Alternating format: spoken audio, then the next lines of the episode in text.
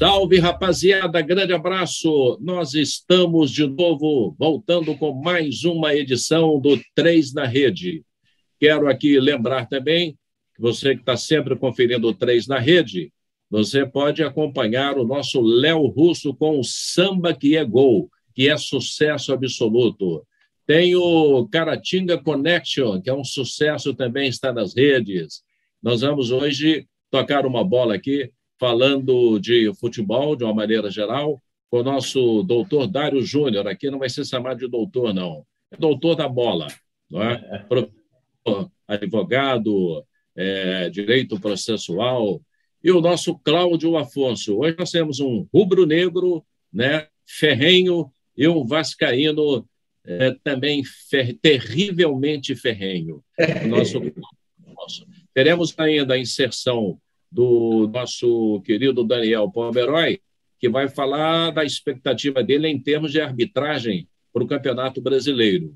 E o Zé Cunha prometeu também de fazer uma análise que será enviada e vai ser inserida no 3 na rede. Quero mandar um grande abraço para o meu amigo Franklin, da Fibrolar. Tudo em madeiras é Fibrolar. Fibrolar fica para quem vai pegar a Washington Luiz, fica do lado esquerdo logo no início. Quem está vindo sentido Rio de Janeiro fica no finalzinho da BR-040, quase caindo já na Avenida Brasil, ali em Caxias. Tudo em madeira. É lá na Fibrolar, aquilo é um mundo. Grande Franklin.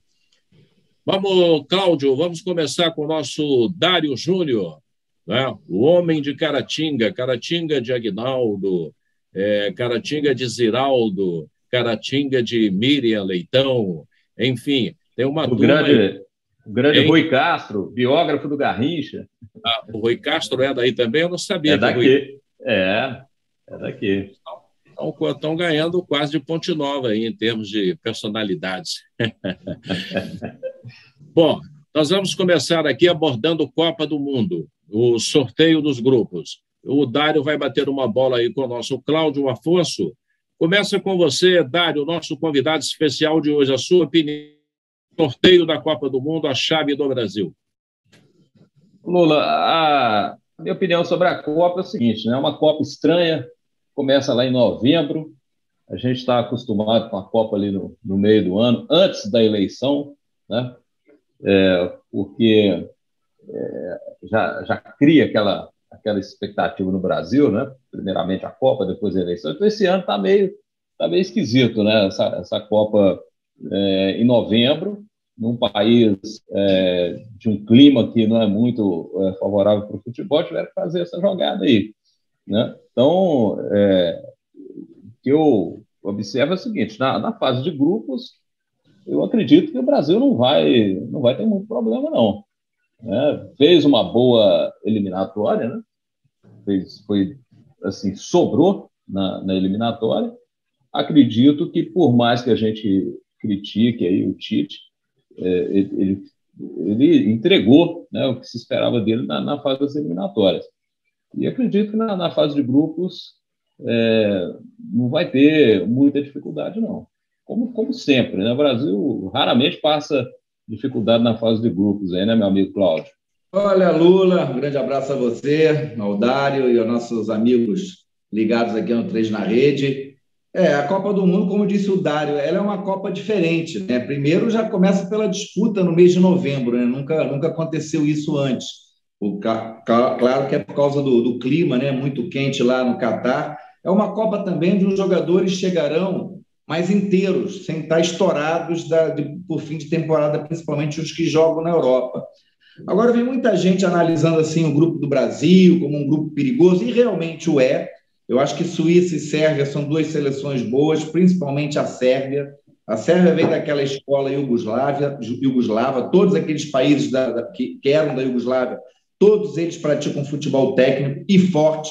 São jogadores altos e conseguem ser também velozes, com a bola nos pés, sabem jogar. Suíça está um pouco mais veterano, mas é um time perigoso. Camarões é, é, o mais fraco do grupo, eu vi algumas vezes na Copa Africana. É, nessa, nessa fase de grupos, é, pouca gente destacou, Lula, Dário e nossos amigos Três na Rede, o grupo da Argentina, por exemplo. Eu, eu acho o grupo da Argentina um grupo muito escabroso, muito perigoso, com México, que aprendeu a jogar contra nós e contra os próprios argentinos, e a Polônia, que é uma seleção forte, não é uma seleção assim tão fraca. E o grupo de Portugal, Uruguai, Gana e Coreia do Sul, também acho um grupo muito equilibrado. Mas eu penso como Dário, eu acho que o Brasil na primeira fase é um grupo perigoso, mas ele tem tudo para passar. É, é, em termos de convocação, o grupo do Tite, para vocês, fechado, está definido, pode ter alguém aí que cause surpresa e que ele, ele vai deixar de fora ou ele vai chamar. É, é isso aí, está tudo já devidamente é, é, é, ajeitado e azeitado também, em Dário? É como todo técnico de seleção, né, o Tite tem lá suas, suas teimosias, né?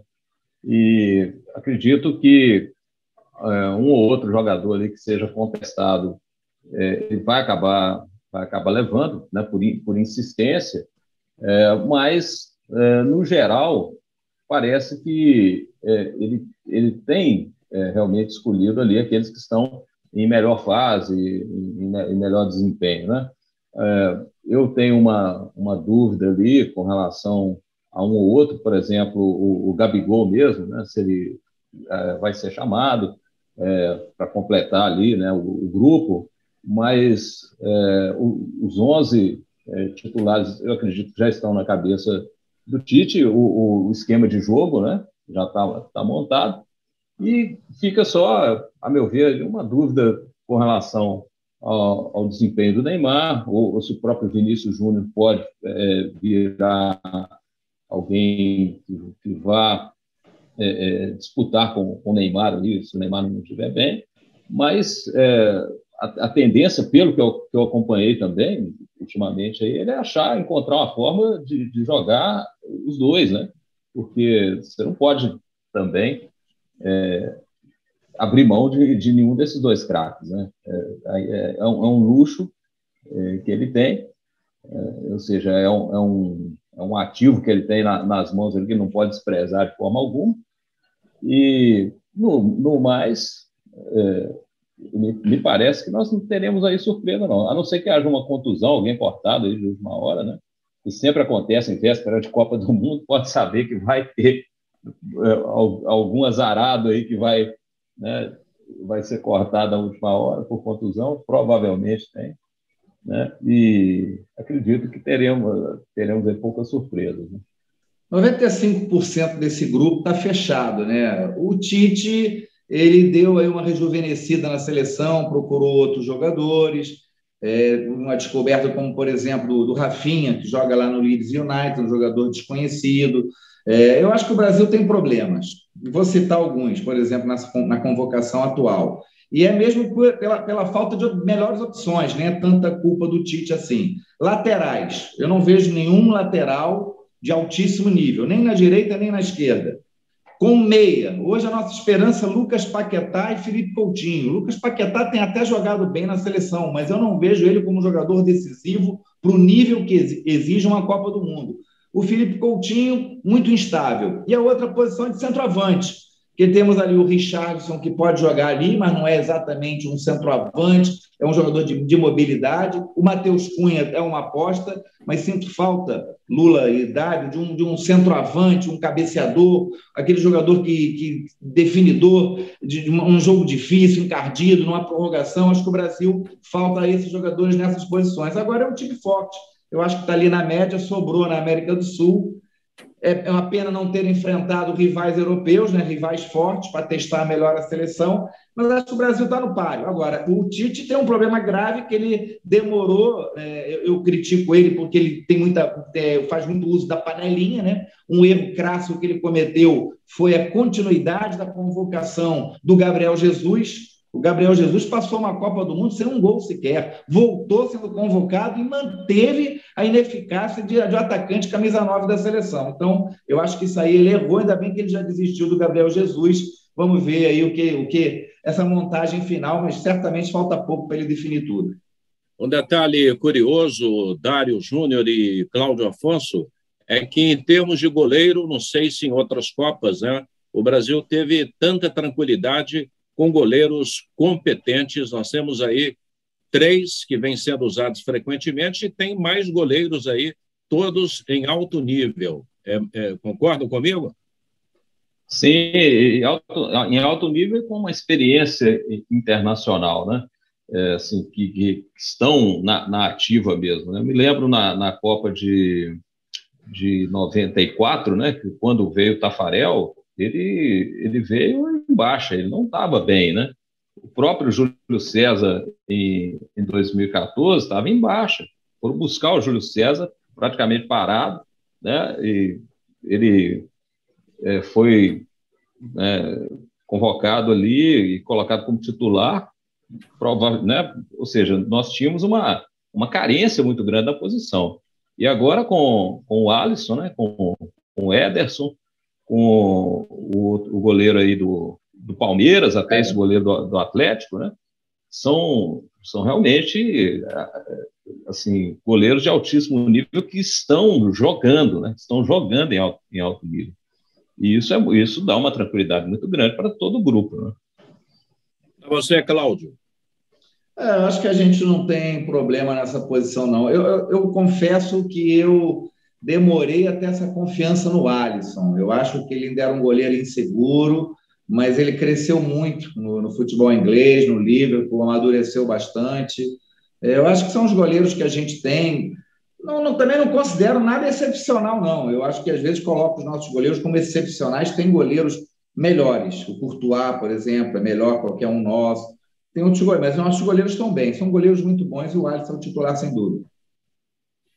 É, eu, eu acho, eu, pelo que eu venho acompanhando muito o futebol inglês, né, Premier League, principalmente, é, como diria o Washington Rodrigues, o nosso Apolinho. Alô, Apolinho, beijo, Apolo, o papai do nosso Bruno Rodrigues, o nosso Brunão, maior fera hoje do marketing esportivo no Brasil e, da, e das Américas. É mole ou quer mais, como diria o Apolinho? É, é fio desencapado a seleção da Inglaterra para essa Copa do Mundo ou tem outra aí que pode causar aí sérios problemas para, para os demais competidores? É, a Inglaterra é sempre aquela, aquela história, né? É, eles são também bastante azarados. Né? Às vezes estão bem, estão, estão indo. Aí tem aquela história do Mick Jagger que vai na, na torcida, né? sempre sempre é. vem aquela, aquela é. zica, né? Mas é realmente é um, é um, é um grande é, candidato ao título, sempre, né? Mas é, não tem tradição em Copa do Mundo, né? Agora, França, né? Como sempre, vai, vai pintar como favorita aí. Eu torço para pintar também uma seleção africana chegando aí na, na, na semifinal, seria muito legal. É, uma a seleção belga, né? Também muito muito festejada sempre, né? Tá, tá chegando bem. Portugal, né? E, e a própria Argentina, né? A gente não pode, não pode esquecer da, da Argentina, a última Copa do Mundo aí do Messi. Acredito que ele vem com sangue nos olhos. Uma ótima, uma ótima seleção, né? Não teve muita sorte naquela final contra a Itália. A Inglaterra é melhor seleção que a Itália, eu não tenho dúvida disso, mas final é final como diz o ditado, né, final não se joga, se ganha, e a Itália, que quer uma seleção com mais tradição, mais vitoriosa, acabou papando aí a Eurocopa e mostrou aí, o tempo mostrou que a Itália nem sequer conseguiu a Copa, e a Inglaterra vai disputar. Tem um bom time, tem jogadores jovens que eu aprecio muito, o Mason Mount, do Chelsea, Grealish, do, do City, jogadores bons. Chega entre as principais forças, mas tem seleções europeias mesmo superiores. A França, para mim, é a grande seleção a ser batida, a Alemanha para ser desprezada jamais, a Bélgica tem vários jogadores diferenciados, acho que Portugal pode chegar forte sim também, e olhar para o futebol africano, não creio em um título, mas tem algumas seleções boas, principalmente ali o Marrocos, eh, o Senegal também chegam bem. A Copa do Mundo tem uma característica que é torneio, né? Então, às vezes, depende muito daquele, do, do momento, daquele momento onde o torneio é disputado, porque, principalmente nos jogos eliminatórios, a partir das oitavas, qualquer erro é fatal. Não, eu queria hoje a, a presença, não só né, pelo áudio do nosso Bruno Alex. Eu estou já é, idealizando um, um programa, né, vai ser uma, em uma ou duas edições, eu vou fazer só com os operadores de rádio, né, todo mundo contando as histórias dele, que tem histórias maravilhosas. Né? Rádio Globo mesmo tem uma maravilhosa. é antiga isso, morreu um técnico do futebol brasileiro, e, se não me engano, foi na época do Panorama Esportivo, ó, desde o início. E aí o, o locutor ah, leu a nota, né? Na época não tinha celular, era tudo na base de telex, vinha aquela tá, tá, tá, tá, tá, tá, tá, tá, tá. Aí o cara deu. Um técnico conhecido, não me lembro o nome agora, ele deu a nota. Faleceu o técnico fulano de tal. Aí ele fechou o microfone, pediu fecha o microfone e falou para o operador, coloca uma música aí que tenha a ver né, com a notícia. Aí o operador foi lá, catou um disco lá, não tinha negócio de computador, foi lá, pegou um disco, colocou e começou Adios, Mariquita linda. Foi o tema que ele colocou, a música fúnebre. Adios, Mariquita linda, uma música mexicana. A solução que ele encontrou. Foi lá, não, então... essa, essa, turma, essa turma é fera, tá? Antigamente eles chamavam de sonoplastas, né, o Lula? Sonoplasta, sonoplasta, é verdade, é, mas os caras eram sempre foram muito bons. Hoje a turma é melhor, porque hoje os recursos, né, tecnologia, propiciando ainda mais recursos para eles, eles são muito bons, né? Os caras sabem tudo, os caras sabem tudo de rádio, conhecem tudo. É, uma vez eu fui fazer um jogo antes de entrar no Campeonato Brasileiro, a TV Globo emprestava alguns equipamentos para a Rádio Globo usar como experiência. Então, se aprovasse, a TV Globo adotaria. E ceder um microfone sem fio, uma coisa linda. E coincidiu que eu fui para essa viagem com o operador Américo, nosso Américo. Américo, lá em, acho que foi em São Luís do Maranhão, ele pegou a caixa com todo cuidado, o, não, o microfone cedido pela TV Globo, tirou aquela coisa linda, colocou a bateria nele, aquela bateria de 9 volts, e começou a falar para fazer um teste antes de começar a jornada, né? tinha uns 40 minutos. Daqui a pouco o microfone blá, escorregou, bateu. Ai. Falei, Ai, meu Deus, Américo, o que é isso? Américo, Antônio Fair. Não, não, peraí, está funcionando. É bom, é bom, esse é muito bom. É japonês, americano, ele pode cair algumas vezes, mas não pode. Quando a gente deixa cair um equipamento eletrônico, dói aqui no, no fundo do coração. Campeonato Brasileiro. Tá aí, a gente vem ouvindo aí as mesmas histórias, análises né, de quem pode chegar, de quem não vai chegar. É, vamos começar falando deste Campeonato Brasileiro. Eu quero começar com o Cláudio Afonso, porque o Cláudio Afonso continua na Série B no Campeonato Brasileiro. O Vasco está cedo ainda, tem muita água para passar por baixo da ponte. Você aposta no Vasco da Gama, chega lá ou não chega, Cláudio? Olha, Lula, eu estou muito receoso, né? Eu já no ano passado eu nunca concordei com algumas, alguns elogios que o Vasco sobrava na Série B. Eu nunca vi aquilo. Vi muitos jogadores limitados e vi uma, uma equipe, acima de tudo, frágil fisicamente, que é um pecado para a Série B. A Série B você tem que ter disposição, jogadores é, com espírito de, de equipe, brigar por cada bola, porque os jogos são assim mais aguerridos. E o Vasco era um time que, na metade do segundo tempo, cansava.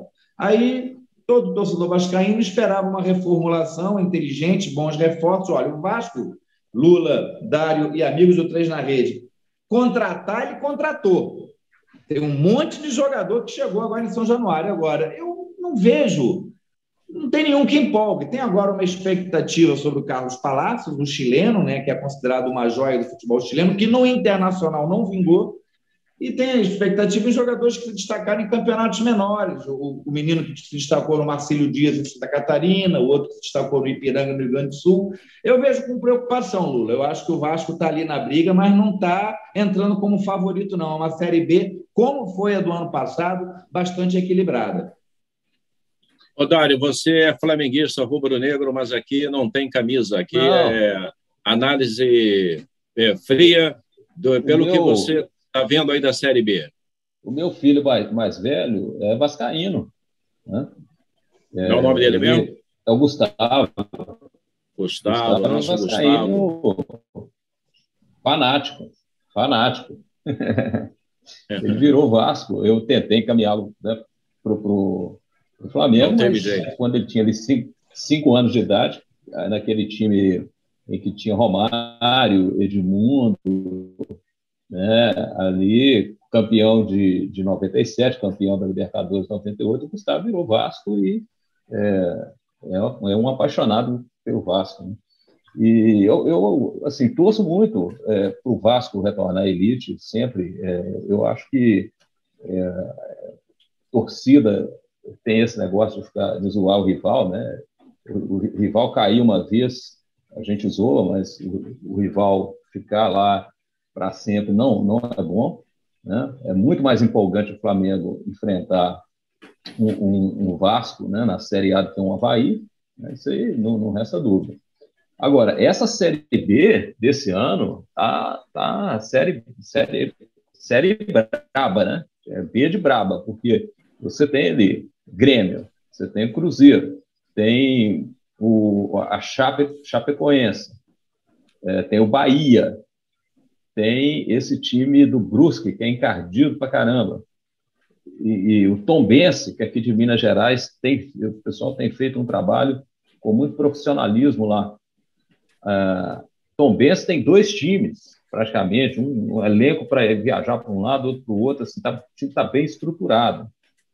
Então, é, é, é, uma dificuldade muito grande a Série B. Né? Isso que o Claudio falou aí, que é preciso realmente um time mais, mais robusto, que, que, tenha é, um, um, melhor, um melhor condicionamento físico, mas que saiba, e que saiba encarar também esse jogo mais, mais bruto, é, é essencial. A gente vê isso aí. Você vai jogar com um operário lá, em, lá no Paraná, é, é, é pedreira, né? Londrina, é pedreira. Então, quer dizer, apesar da gente é, olhar para aqueles é, times mais, mais tradicionais né, e é, ver né, a força da Série B concentrada nesses times, esses, esses outros times, que os que subiram da Série C também estão bem estruturados e os que os remanescentes da, da, da Série B vão dar trabalho, Guarani, Ponte Preta. Então, assim, é realmente um negócio, é, é, é uma pedreira para Vasco, para Grêmio, para Cruzeiro, para Bahia. Não vai ser fácil. O, o Vasco, eu não entendo, Cláudio Afonso, por que, que o Vasco, tanto goleiro aí que deu sopa aí no mercado, quem é o goleiro do Vasco? Eu confesso a você que não conheço, quem é? Olha, é, a torcida está gostando dele, né? É o Thiago Rodrigues, ele era o goleiro do CSA, lá de Maceió. É um que usa máscara, Lula, um que nos jogos do Vasco, uhum. na Campeonato Carioca, usa uma máscara. Para mim, não é goleiro a nível do Vasco. O que é, é, Vasco, ele não é goleiro nível. Ele é um bom goleiro, mas ele seria um bom goleiro reserva. Eu não vejo ele nesse nível. Agora, o Vasco está nessa situação, né? ele não tem o que ele quer, ele tem o que ele pode. É, é. Essa questão da SAF ainda não se adiantou. Então, hoje tem o Thiago Rodrigues e os, e os outros garotos, que é o Rolls e o Alexander, são goleiros muito jovens. O Vanderlei saiu, foi para o Operário Ferroviário do Paraná.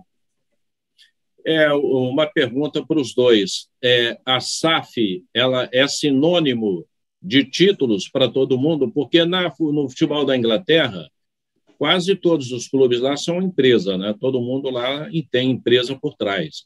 E tem muito torcedor iludido aí, achando que a SAP, ah, não, meu time agora vai ser campeão duas, três, quatro vezes direto. Eu não vejo desta forma, porque você montar um time é, é, para que seja competitivo para brigar por título é diferente. Você pode ter recurso, mas você tem que ter uma série né, de, de, de detalhes que vão ajudar você a formar esse time. Tá? Então, você vê o Flamengo, por exemplo. Eu tenho um grande amigo, vice-presidente do Flamengo. Eu tenho hoje mais amigos no Flamengo do que os outros clubes. Eu que sou Botafogo aqui no Rio, mas eu me dou mais com o pessoal do Flamengo, até por alguns negócios, algumas conversas. É, eu, o Flamengo, por exemplo, não, não fala ainda em SAF. Né? É, o Atlético Mineiro já estuda então, o pessoal do Flamengo acha o seguinte: vai chegar uma hora que você vai ter realmente que virar clube empresa. Mas, na verdade, já são um clube empresa. Né? O Flamengo é uma empresa hoje. O Flamengo tem um faturamento monstruoso hoje. O Atlético Mineiro é uma empresa. O Palmeiras, mais ou menos, dentro deste modelo. Tem o Internacional, outro time também que está vivendo uma fase aí meio conturbada. Futebol do Rio Grande do Sul não está hoje vivendo já desde o ano passado ou do outro ano uma fase muito boa. Então, isso é cíclico, né? E o curioso é que no Rio Grande do Sul os dois grandes não estão bem, né? mas a gente sabe que são times de torcida, de massa, tem poderio financeiro também, e vão sair dessa crise aí. É, e na Série A, galera, o que, que vai acontecer nessa Série A do Campeonato Brasileiro? Quem é quem neste campeonato da Série A? A questão da SAF, primeiramente, Lula, é, você tem empresas que são bem administradas e empresas que são mal administradas. Você Exatamente, tem clubes que são, que são, bem administrados e outros que são mal administrados. O que é, importa né, é, é a gestão é, do clube, é, mesmo sendo uma gestão estatutária, ela ser um, uma, uma gestão é, com transparência e é, amarrada ali em, em regras é, de, de procedimentos que sejam é, procedimentos claros dentro daquilo que o Estatuto permite, um conselho deliberativo atuante, um conselho deliberativo que, que, po que possa fiscalizar é, verdadeiramente a, diretoria, que a, que a, diretoria não seja personificada num homem só. Né? Então, quer dizer, o, o, o, Flamengo passou por essa experiência, conseguiu se, se reerguer, e o fato da política do Flamengo ser mais descentralizada foi positiva para o Flamengo, que, o que não aconteceu no Vasco, por exemplo, que ficou muito personificada na figura do Eurico Miranda. É, por outro lado, a gente vê clubes que tinham uma administração muito boa, é, como é o caso do Cruzeiro, e me impressionou muito essa derrocada do Cruzeiro. Eu fiquei muito é, é assim, surpreso com o, o, o, que aconteceu no Cruzeiro, porque o que eu, o, a imagem que eu tinha era de um clube, praticamente um clube empresa, administrado como uma empresa, porque tinha um patrimônio muito bom, tinha é, rentabilidade, é, tem uma torcida é, gigantesca que, que consome muito uh, uh, os produtos do clube de um modo geral, está sempre apoiando um esquema de sócio-torcedor, mas bastou uma administração ruinosa, daquelas assim de, de arrasar mesmo, para botar o clube na draga que botou, e acabou sendo, sendo vendido, segundo é, é, algum, algumas pessoas aí, é, a preço de banana. Né? O, o Cruzeiro foi vendido barato demais. Então, é, e, o, o, a questão do modelo, né, se a SAF é melhor do que a gestão estatutária, é, eu acho que vai, de, vai depender das, sempre né, das pessoas que estão lá. E o, o clube precisa ter realmente uma forma de se resguardar para não ficar vulnerável a, a, esse tipo de administração ruinosa. Às vezes vem uma administração ruinosa, mas consegue é, se superar né, consegue ali, com uma outra eleição, é, vir uma, um, uma outra diretoria que possa é, reerguer o clube. Né? Então, é, a gente está aí com esses modelos. Eu acho é, que, por exemplo, para um Botafogo, Botafogo pode ser uma, uma, uma grande solução. Né? Para o Cruzeiro era o que tinha, né? era, era foi a saída é, possível. É, agora, o Flamengo realmente é, entrou num, num, num, patamar de faturamento que a gente não imaginava ser possível no futebol brasileiro. Né? E o Vasco. Que... Fala, Dário, completo. Não, só, eu só espero que, que continue e que saibam administrar. Né? O Vasco, Cláudio Afonso, o Vasco já virou? Não, está virando SAF ainda, né? Está virando. Eu, eu sobre essa questão da SAF, eu também eu fico muito receoso por várias coisas. É, primeiro, a pior coisa para um homem homem engloba mulher, todo mundo, né? Qualquer pessoa, para qualquer pessoa é negociar duro. Quando tu está no osso, quando você chega, perdão, para negociar com alguém, ser duro, como é a situação do Vasco agora, é sempre muito complicada a situação, porque você já está em desvantagem, porque você está precisando daquilo ali. O cara que está negociando contigo sabe que tu está precisando muito daquilo. E hoje, a torcida do Vasco, imensa, sofrida, ainda não entrou o clube no século XXI, está é, vendo a SAF como uma salvação, porque aqui, Lula, tentando ser breve nesse raciocínio que eu vou fazer, o torcedor está com o imaginário de que quando ele virar SAF, ele vai virar Manchester City, Paris Saint-Germain, Chelsea. E esses clubes não são só SAF, mas tem uma tremenda lavagem de dinheiro ali, que ninguém fala. que é uma coisa que ninguém gosta de falar, mas tem uma lavagem de dinheiro tremenda no futebol europeu, por isso que eles são tão é ricos. Verdade. O dinheiro foi ali, então um dinheiro vem das armas, o outro vem do petróleo, o outro vem. Então, é... então as pessoas estão viajando nessa questão da SAF. Mas eu vejo algo assim, um caminho como o Botafogo está fazendo, de ter pelo menos um time competitivo, de claro. poder, por exemplo, ir ao mercado e comprar jogadores. E o que sempre faltou no futebol brasileiro foi punição a dirigentes irresponsáveis. Eu vejo como um caminho, mas, assim como você, Lula, eu tenho ainda eu, meus receios, porque eu acho que está se eh, desenhando uma coisa maravilhosa sobre todos os aspectos, e com certeza não deve ser 100%, porque ninguém bota dinheiro à toa assim, todo mundo quer o seu retorno. Agora vamos ver, tomara que. E o dinheiro, o Dado tocou num assunto também importante. É importante ter dinheiro, mas o mais importante é saber usar esse dinheiro. E é isso que quem estiver na frente da, da direção do futebol desses clubes tem que saber fazer. E o nosso querido Daniel Pomeroy faz um balanço, né, a análise dele, perspectiva em termos de arbitragem para o Campeonato Brasileiro Séries A e B. É contigo, Daniel. Enfim, começará o Campeonato Brasileiro das Séries A e B.